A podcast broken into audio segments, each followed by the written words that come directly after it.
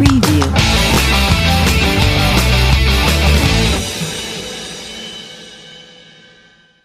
Olá, meu nome é Karina Gonzaga.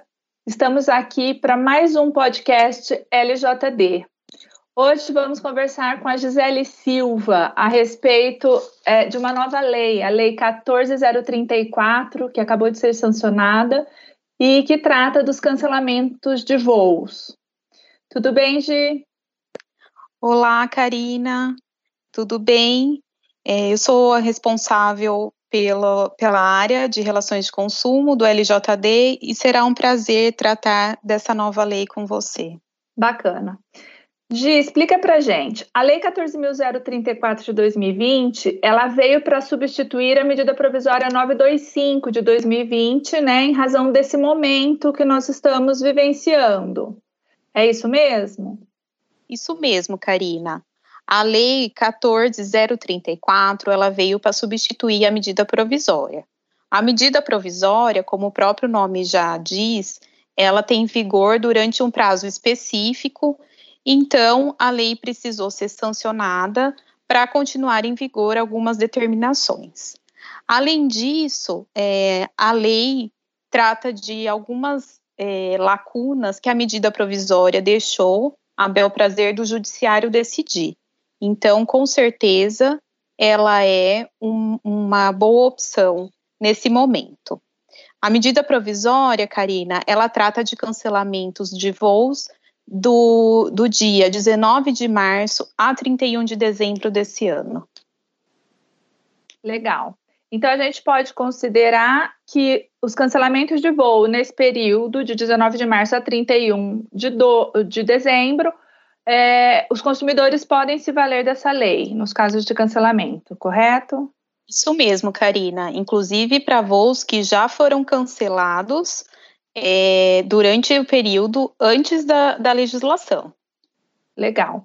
É, eu verifiquei que essa lei ela dá opção, ou não sei se opção é a palavra certa, né? O voo sendo cancelado, existe a possibilidade de reembolso ou de crédito. O consumidor ele pode optar pelo reembolso ou pelo crédito? Isso mesmo, Karina. A opção é sempre do consumidor é, pelo reembolso ou pelo crédito mas há uma diferença entre os dois. No caso do reembolso, é, ele vai ser, a, a, o, o dinheiro vai ser devolvido ao consumidor em até 12 meses da data do cancelamento. E, além disso, a companhia aérea pode aplicar as penalidades do contrato, ou seja, ela pode cobrar a multa é, pelo cancelamento, ela pode cobrar outros tipos de multa e tudo mais. No caso do crédito, é, não há penalidades ao consumidor. Importante salientar que o, o, crédito sempre tem que ser em valor igual ou superior da passagem original. E, além disso, o consumidor pode usar esse crédito num prazo de 18 meses do seu recebimento, em nome próprio ou em nome alheio. E em caso de reembolso, como que seria feita, como será feita né, essa devolução, né, é, se o, se o consumidor optar pelo reembolso ao invés do crédito? Karina, o reembolso, como eu disse, vai ser feito em até 12 meses do cancelamento. É, a companhia aérea deve fazer o reembolso na, da mesma forma que o consumidor pagou a passagem aérea. Ou seja, se o consumidor pagou a passagem aérea em dinheiro, o reembolso deve ser feito também em dinheiro. Assim como se ele pagou em milhas, o reembolso deve ser em milhas. Então, da mesma forma que foi pago, paga a passagem aérea, ele vai ser reembolsado. Tá, mas nós sabemos que muita gente compra né, as passagens né, é, parceladas no cartão de crédito, porque hoje em dia a gente tem essa facilidade né, na compra das passagens em parcelamentos grandes, até de 10 vezes, 12 vezes.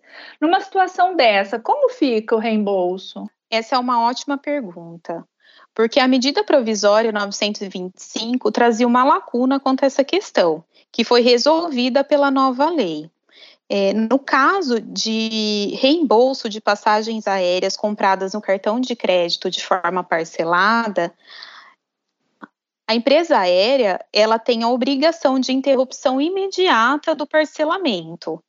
É, então, obviamente, ela vai devolver os valores que já foram pagos pelo consumidor e serão cancelados e estornados no cartão de crédito os demais valores ainda a vencer. Legal. Bom, Gisele, só para finalizar, acho que é importante a gente deixar claro e que o cancelamento, ele é cancelamento, essa lei trata de cancelamentos de voos, né? Não é um cancelamento que parte da vontade do consumidor. O consumidor quer cancelar a viagem. A lei não traz essas possibilidades, né? Ela trata somente do cancelamento de voos. Karina, ela trata do cancelamento de voos que já aconteceram no período é, que a malha aérea estava fechada, durante o, o, período mais grave da pandemia, tanto no Brasil quanto no mundo, e trata dos cancelamentos de voo que acontecerão até dia 31 do 12. Tá um voo que foi cancelado lá em abril e a lei só é de agora.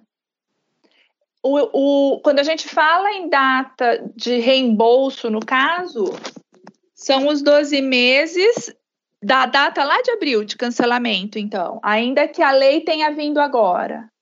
Exatamente, Karina. A lei, é, apesar de, de entrar em vigor agora, ela trata de um período retroativo.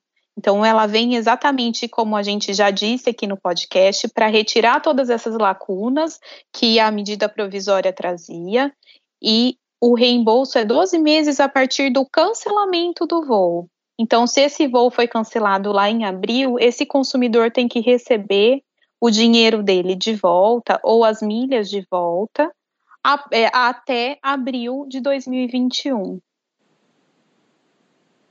Bom, Ficamos por aqui. Gisele, muito obrigada, foi muito esclarecedor. Convidamos a todos a acessar o infográfico disponível em nosso site limajr.com.br. Lá vocês vão encontrar um infográfico bem bacana, né, que a Gisele preparou a respeito desse tema. E convidamos também a todos a nos acompanhar nas redes sociais, Instagram, LinkedIn, Facebook. E seguimos para o nosso próximo podcast em breve. Obrigada. Karina, muito obrigada. Foi um prazer conversar com você. Preview.